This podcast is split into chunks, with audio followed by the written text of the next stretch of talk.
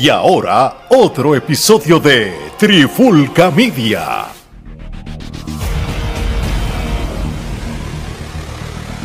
Oye, oye, oye, Alex Torres junto al básquet de Trifulca Media y bienvenido a un nuevo episodio de En la Clara con la Trifulca. Y en este episodio de hoy lo que vamos es a hablar de, de esta segunda temporada del canal A&E con lo de las biografías de, de, de los de, de los, de los, de los ex luchadores este, nuestra intención no es que cada semana vamos a estar hablando de cada episodio, pero por lo menos hablar si hay uno que sea relevante, pues lo hablamos. También posiblemente, pero por lo menos es más bien como que no dejar atrás el hecho de que ellos tienen una segunda temporada más la abrieron con el mejor de todo, el Undertaker. que es la que hay? ¿Lo todo bien? Todo bien, todo bien. Y qué tremenda manera de empezar esa segunda temporada que con el enterrador. Este, sabemos que el Undertaker eh, ya es miembro del Salón de la Fama, se retiró, eh, dijo never say never, o que quizás pueda existir alguna lucha en algún momento, algo más de él, pero pues este, prácticamente este documental nos, nos, trajo muchos detalles importantes de su carrera, de su vida, y casi todo ya se sabía, pero la manera en cómo lo presentaron, entiendo que fue más amena, más familiar y más digerible para todo tipo de personas, inclusive para personas que quizás no tienen la edad de nosotros. A lo mejor muchachos más jóvenes que quizás no, no conocen tanto al Undertaker como nosotros que lo llevamos viendo en todo su proceso de evolución hasta el final, pues estos muchachos pues pueden saber ahora quién era el viejito, quién realmente él era, de una manera más fácil de digerir que otros documentales que han hecho en el pasado. No, y, y también desde el punto de vista de que esta serie de A&E, tanto de lucha libre para lo que sea, porque si hay algo que ellos son buenos, es este hacer biografía de cualquier celebridad, de cualquier tipo de, de, de género, de cosas, y está a prueba de para personas que quizás no saben nada de, de la persona si, nadie, si, nadie, sabía quién era Undertaker, ahí la puede entender. Y, exacto. Y obviamente nosotros como fanáticos de la lucha libre, nosotros eh, el año pasado apenas este, grabamos el episodio hablando de, de esos, de, de, lo del WWE Network, de Undertaker, el documental hecho por el del mismo WWE, que eran como ¿cuánto? cuatro a seis episodios por ahí. Que, que realmente no es que estamos viendo algo completamente diferente, pero eh, hay un hay otros puntos de vista que no lo hace ni aburrido ni, ni decir, ah, mira, sabes, esto es más de lo mismo, voy a cambiar el canal, ¿entiendes? Y eso por lo menos fue lo que me gustó. Como por ejemplo, y podemos ir ya hablando un poquito de, este episodio, este empieza con el Hall of Fame, brother. Yo creo que qué mejor manera de... Y, y yo creo que si el Undertaker tú hubieras hecho lo del Hall of Fame el año pasado, tú cuenta y jura de que el Hall of Fame iba a ser lo último de los documentales del Undertaker. Claro. So, y en este caso, el documental empieza con esa parte y obviamente termina con esa parte por, para que tengan una idea.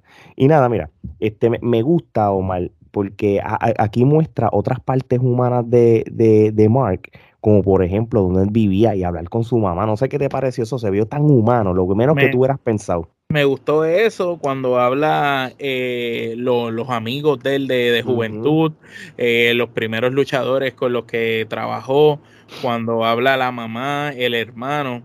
Este, y esa conversación de él con la mamá es bien interesante porque él hasta cierto punto le, le dice a la mamá, la culpable de, de, que yo sea el Undertaker eres tú, tú fuiste la que me llevaba de, la que me llevaste por primera vez a ver una lucha con mi hermano.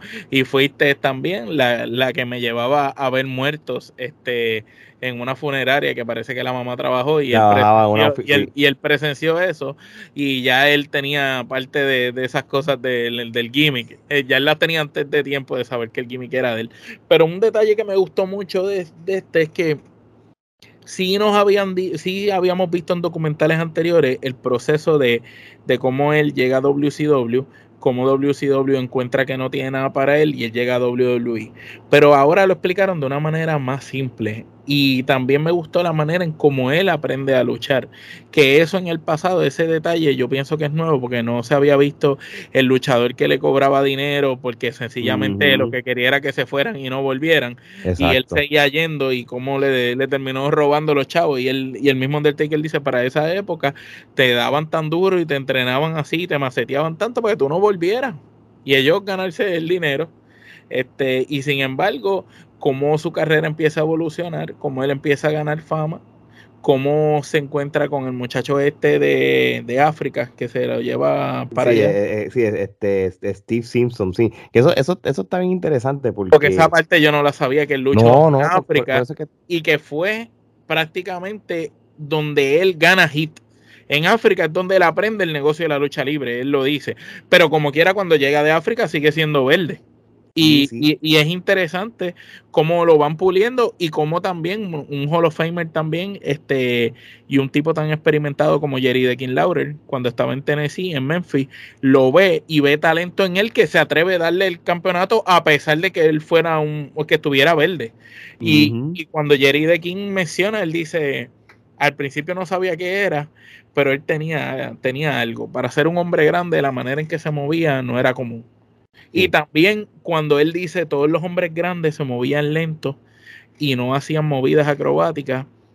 Y si yo podía hacerlo porque yo venía de jugar baloncesto, pues vamos a, implementar eso. Y hasta cierto punto Undertaker trajo eso de que los hombres grandes no necesariamente tienen que ser así lentos y no pueden subirse a las cuerdas o hacer cosas, porque Undertaker hacía cosas impresionantes para su tamaño. Él estaba adelantado a los tiempos en cuestión de cómo un hombre grande en la lucha libre eh, se movía atléticamente, que lo que está acostumbrado todo el mundo, tanto los talentos como los mismos fanáticos, era ver un típico luchador de siete pies moviéndose a, paso lento. A puño y patada. A puño y patada y, y, más nada, Undertaker no, este Mark este, siempre fue atlético y todo, y, aunque muchos promotores no se la estaban dando, él, él siguió creyendo en él, tú sabes, él, en un momento dado, él lo, que quería era jugar básquet y, y, llega a hacer una carrera en el baloncesto, pero... Pero él no, tuvo futuro en el no, no, tuvo futuro. Y me gustó esa parte cuando él empieza a jugar baloncesto con su hija. Eso está cool.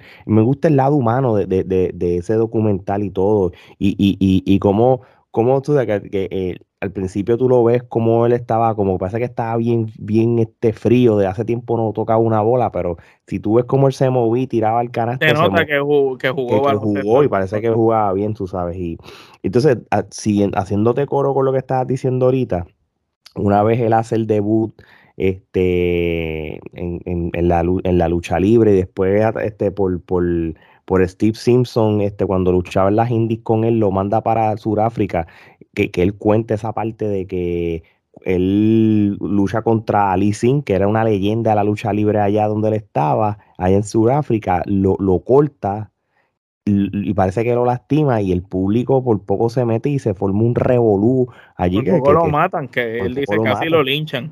Y, y, eso es bueno porque él dice, eh, eh, él logró crear el hit el odio, porque siempre sabemos que cuando un extranjero viene a pelear con un local, el extranjero siempre es el, malo, el, invasor. Y, eso se usaba mucho en los tiempos de antes, inclusive aquí en Puerto Rico cuando era un territorio era la manera que operaban. Y estuvo muy interesante toda esa parte como la llevan, incluso como llega WCW, que él llega como reemplazo de este de Psycho Sid porque Psycho Sid este, se había lesionado y necesitaban un reemplazo para la pareja. Eh, sí, eran unos uno, que se llamaban los Skyscrapers. Entonces, y el pues otro, el otro que queda, yo decía, ¿quién era ese tipo? Que yo no me acuerdo haberlo visto, pero la cara se me resultaba y cuando busco la biografía, ese es el que después en WWE nos los vendieron como Waylon Mercy, que es el, el predecesor de lo que es el personaje de Bray Wyatt, de ese pues era él, era Waylon Mercy, que es el otro luchador ese que, que hizo pareja con Undertaker. Y ahí prácticamente él menciona, el, eh, el Undertaker cae como sustitución de Psycho Sid, pero cae en un momento en que el otro compañero estaba molesto con la compañía y prácticamente ellos tenían que caer derrotados ante los Rock Warriors y él prácticamente se va derecho y los noquean y les da una pela y le entra sillazos de verdad, lo que causa que lo voten y Undertaker entonces queda solo. Sí. Está interesante esa historia, cómo él entra y, y, entra a suplir a alguien simplemente por el tamaño y termina después lastimado solo porque el otro se fue. Sí, sí. Y, y, qué pena, ¿verdad? Porque él lo había dicho también cuando participó en el podcast de Stone Cold, como este WCW pues no, cre no creyó en él, tú sabes, como tal. Este, y, y cuando. él mencionó que él quería quedarse en WCW. Sí, sí, sí. Cuando le cuando eh, más o menos se le estuvo lo, sus primeros ocho o nueve meses, ya tú sabes, estaba en puro aprendizaje, pero cuando empezaron a renegociar como para el nuevo contrato, que ahí fue como que le dijeron, como, mira, tú realmente no vendes, o sea, no, no, nada, no, Él cuenta que, que, primero cuando van a renegociar le, le, traen el mismo contrato y él dice que, lo, que que él entendía que había mejorado un poco y que estaba haciendo cosas distintas dentro del ring, que lo único que pedía era un poquito más. Un aumento en el contrato, no es que fuera mucho dinero para ese momento. Y ahí entonces es cuando le dice el hermano de Arn Anderson, Oli Anderson, Oli, sí. que trabajaba como director de talento, le dice, ¿tú sabes cuál es el problema? Que es que tú no vendes y tú no sientas nalga en la silla, tú no sirves. De, hecho, buen luchador, él le dijo, tú eres buen luchador dentro del ring, te mueves y todo, eres grande, pero ya, no tienes carisma. Y no te vayas lejos, este, cuando al principio este Bruce Pritchard le, le, le, vendió la idea de traer a, a, Mark, hasta el mismo Vince dijo, ah, otro, otro grande más, tú sabes. Otro gigante de 7 realmente al principio no, no todo, ah, y después obviamente yo creo que la, la historia de cómo cómo él llega a la WWE, las entrevistas, es algo que ya lo habían hablado tanto en el otro documental como cuando Stone Cold lo entrevistó. Y Heyman es interesante porque lo Paul Heyman está brutal. Cuando Paul Heyman está hablando, Paul Heyman prácticamente te dice, mira, Undertaker, tú tenías que ser bruto para no darte cuenta que el tipo era, era dinero. Porque era un hombre grande que podía luchar como ninguno de los grandes podía luchar. Aparte de eso, tenía un look y una apariencia macabra y el tipo era disciplinado. Entonces, él, él, dice, él sabía que, que prácticamente Undertaker iba a hacer eh, dinero y iba a ser alguien en, la lucha libre. Interesante también lo de Paul Bear, que, antes de llegar a, cuando ya es Paul Bear, él era Percy Pringles, era. Sí, sí, sí, sí. Y él fue manejador de Undertaker en sus comienzos. La primera, en el debut de Undertaker, quien lo manejaba era el que después iba a ser su manejador por ver. Interesante por más ese dato.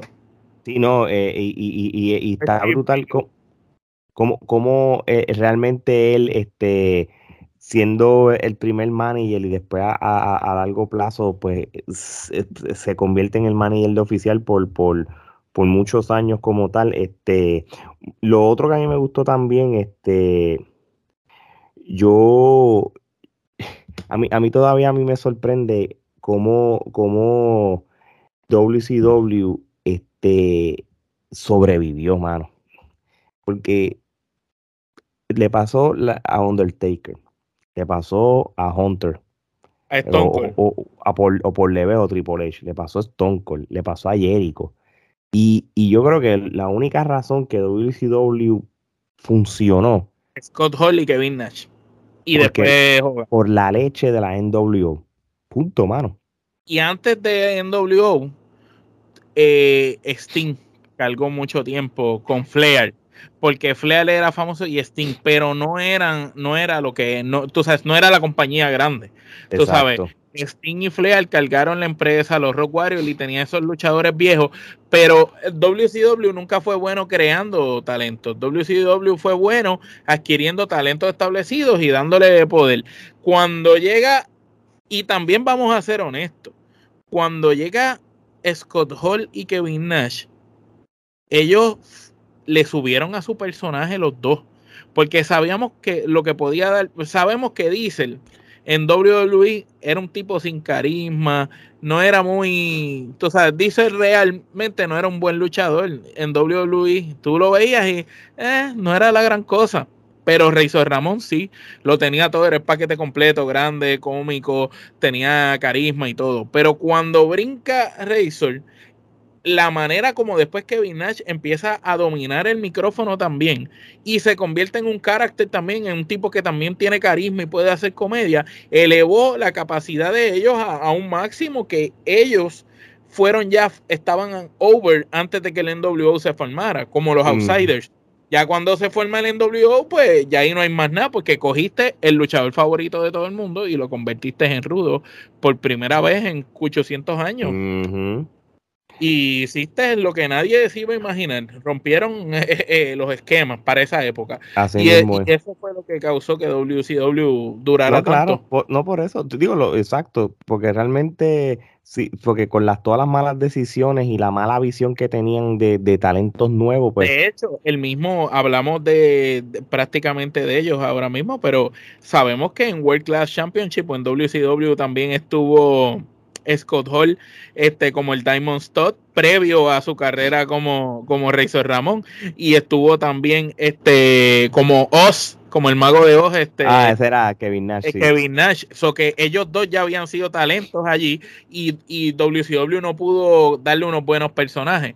No es hasta que ellos se van al otro lado que Vince le crea sus personajes y después vienen con esos personajes ya famosos y los llevaron a otro nivel. Exactamente, exactamente. So, so volviendo entonces al tema, este, ya el mismo Paul Heyman, como tú dijiste, ve que Undertaker este, es un talento que, realmente le veía futuro y él, con, él siendo parte del crew de WCW es el que se encarga de, de, conseguirle la, entrevista, con, es para que tú veas como eh, Paul Heyman, yo, qué admiración yo tengo de esa, persona, mano, de verdad que sí. Pues Heyman simplemente es un tipo que ama la lucha libre y que no que ama los talentos. Y se dio cuenta del talento de Undertaker y dijo aquí no está siendo aprovechado y él mismo le consiguió la oportunidad. Eso eso dice mucho de él porque él dijo que lo hice sin, sin poderlo hacer. Tú sabes porque se supone que no podía hacer eso estaba bajo contrato con ellos. Pero más interesante es cuando Bruce Preacher eh, explica lo que tú lo que tú dijiste que cuando le enseñan los primeros videos a Vince él no le interesa para nada y dice que no le interesa, que no quería darle la, eh, la entrevista. Pero sin embargo, después como que siguieron encima de él y lo lograron convencer y dice, pues está bien, solamente media hora. Y ahí la parte más interesante es cómo llega él para una entrevista de media hora que después dura cuatro horas.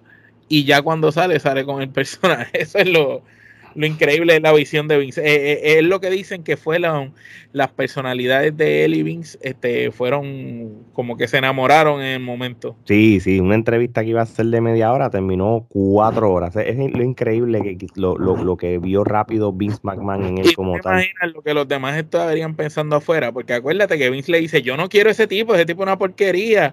Eh, es más, para salir de él vamos a darle media hora y todo el mundo ya piensa, esto va a ser una entrevista rápida. Y cuando llega, que está cuatro horas, yo me imagino a la gente afuera, ¿qué rayos estarán tardando? Sí. Él también habla de, varias cosas como la cantidad este de, lesiones y de cirugías que tuvo. Él habló de que, que ha tenido una cantidad entre 17 y 18 cirugías, brother. Y cuando enseñan la gráfica, eso es todo el cuerpo, brother. Ese hombre se ha fracturado todo su cuerpo. Eh, alguna vez en su vida. Y, lo, y también la parte que él menciona, lo que le costó la lucha libre, que le costó su matrimonio y no ver crecer a, su, a sus hijos primero.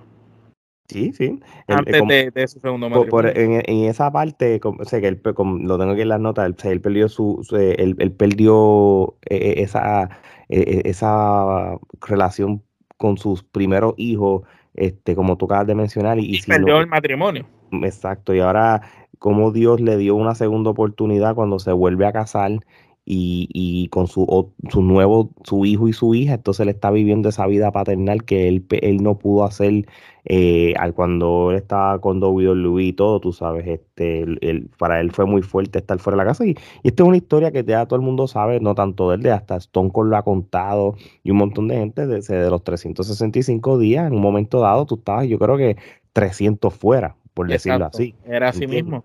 Pero pero ahora que estás hablando de eso de la relación, lo interesante del matrimonio de él con Michelle McCool es la parte esa cuando se conocen, que ella dice que cuando ella llega a WWE, las dos personas que nunca quería conocerle eran ni a Kane ni a Undertaker, porque eran los dos tipos más que más, más la asustaban. Entonces, cuando los conoce, se da cuenta que Kane es el hombre más encantador y simpático del mundo, el más bueno del mundo, y que Undertaker pues se enamoró de ella y empezó a cortejarla desde, desde el comienzo. Incluso este, estaban haciendo bromas los que estaban hablando en el documental, como que Taker nunca veía luchas de mujeres él nunca ayudaba a entrenar a las mujeres. Sin embargo, cuando Michelle McCool estaba luchando, él estaba ahí mirándola. Incluso se ofreció para entrenarla y, decían, es que él nunca ha hecho eso antes. Exacto. Sí, de verdad que sí. Y, de verdad que, ella ha sido bien, este, ha, apoyado la carrera de Undertaker desde el momento que, se convirtió en su pareja y todo, y ha sufrido todo, lo de todo todo, todo lo ha sufrido porque nosotros lo vimos en el documental del año pasado, cómo ella emocionalmente le, impactó todo. Oye, en, mientras estaba viendo ese episodio, hicieron como una breve mini biografía. Este, yo no sé si estaba, era parte de los comerciales o lo pusieron extra a lo que se cambiaban de segmento sobre un actor de raíces boricua que se llama Freddie Prince Jr.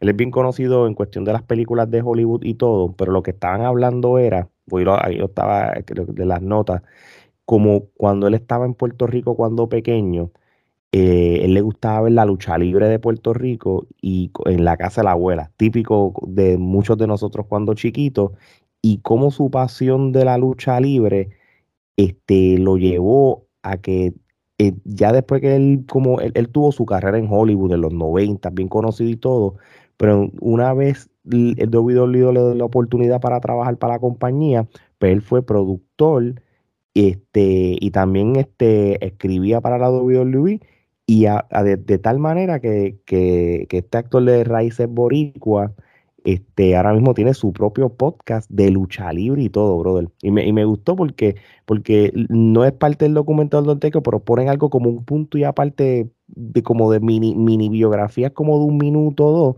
y, y como él resalta, mira, yo de raíces boricua, yo iba para Puerto Rico los veranos, y me encantaba la lucha libre cuando chiquito, y qué sé yo, y, y es la que estaba, estaba bien cool, y, y, y, sí, y Freddy Prince Jr.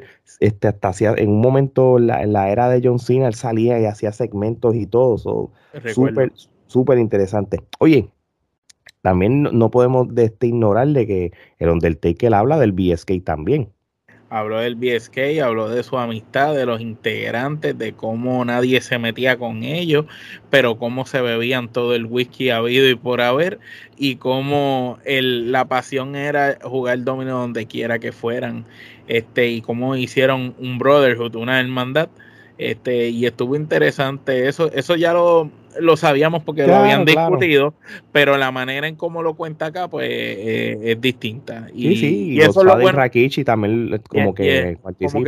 exacto, hablan. Y verdad, y, ellos son los que dicen los miembros y todo.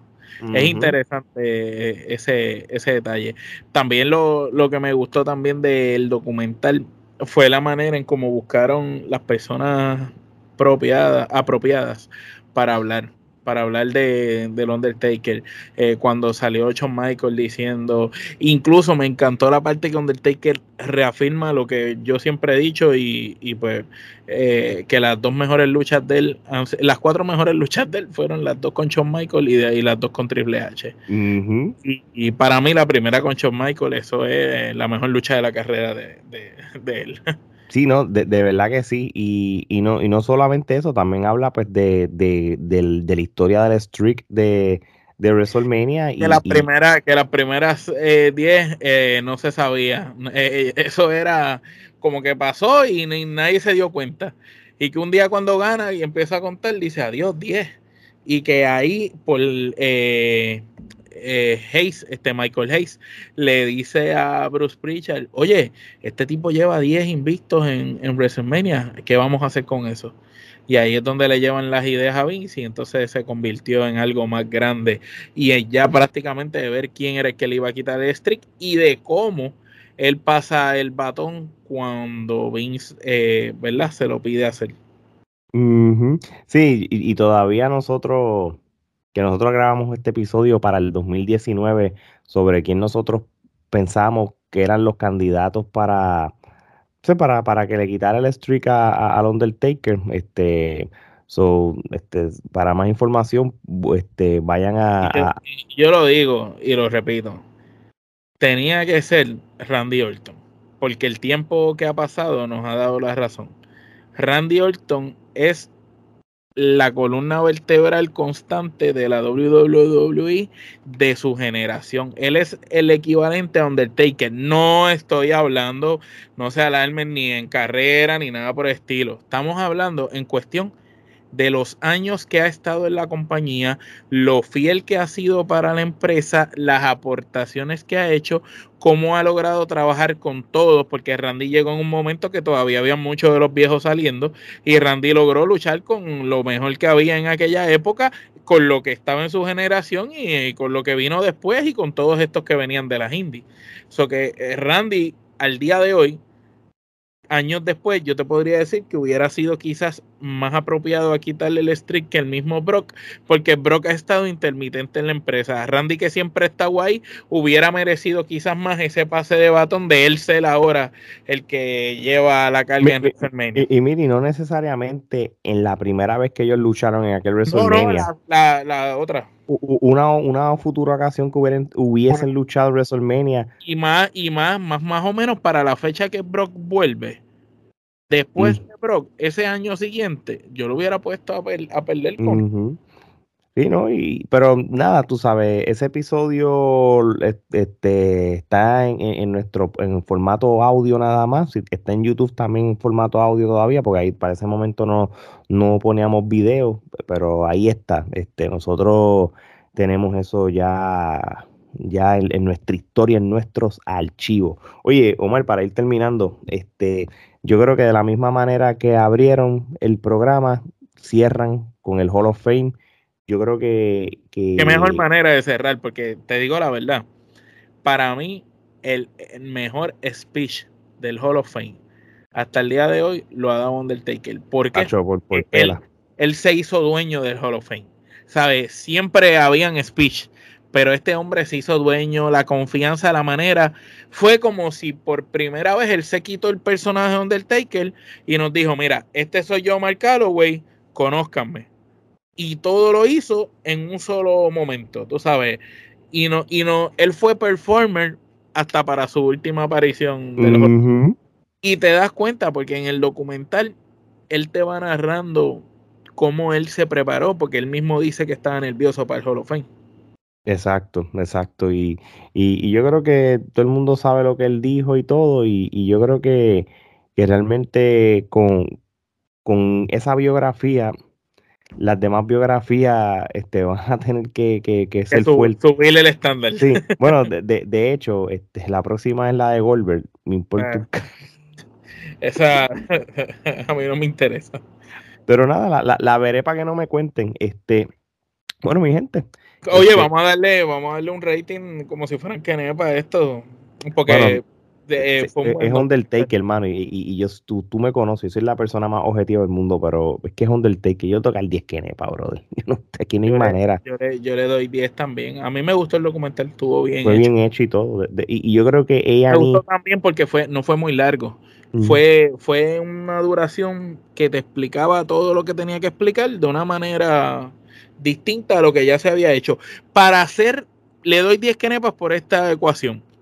Para hacer un documental de Undertaker que ya hay tanta información y han habido tantas cosas de Undertaker, tantos DVD, tantas cosas del personaje, esto es un buen documental porque no se, no se parece a ninguno de los otros, aunque habíamos, nosotros sabíamos cuánta cosa había de él. Descubrimos aquí lo de Sudáfrica, que no lo sabíamos descubrimos lo que le lo cogieron de pendejo y le robaron los chavos cuando trató de entrenar lucha libre. Y descubrimos ese otro lado del, del, baloncesto. Sabíamos que había sido jugador, pero nunca lo habíamos visto tirar en una cancha y mucho menos acompañado de su hija. Eh, no, exacto, exacto. So, muy, muy buen, muy buen documental y, y, y ella, ella, ni me importa el, el, luchador, y esto lo digo en serio, de volver lo dije así como tal, este, ellos tienen la manera de que los documentales sean buenos, interesantes. Este, yo creo que hicieron un buen trabajo cuando el, el season pasado, por ejemplo, el de Ultimate Warrior, Ese que, fue, que, fue, el más completo y el más detallado, tú sabes, que posible. Cogió el device y del, del Dark Side y lo, y, lo, y lo, y, lo, y, lo, y lo minimizó. So, gente, no hay más tiempo para más sigan a, a, Trifulca Media en todas las redes sociales, que existimos en todas. También suscríbanse a nuestro canal de YouTube, denle la campanita, para las notificaciones para más episodios. También en, el formato podcast, nuestro fuerte, donde más de 30 países, gracias a Dios, nos escuchan. Si de su plataforma favorita, busquen Trifulca Media y, y denle subscribe o denle follow dependiendo de la plataforma. Y la mercancía como la gorra de la trifulca, la camisa de en la clara con la trifulca como tengo ahora mismo, o el hoodie de que tiene Omar también de la pandemia urbana, todo eso lo pueden conseguir en, en, nuestra página de mercancía. ¿Y dónde puede estar esta página de mercancía? Mira, sencillo, vayan a nuestras redes sociales y ahí está el link tree donde pueden accesarla. Así que ya lo saben, mi gente, cuando tenemos mercancía, nos escuchan por muchos países y, no nos conformamos con un solo tema. Sencillo, no somos regionales. Así que parte de Omar y Alex, esto es hasta la próxima.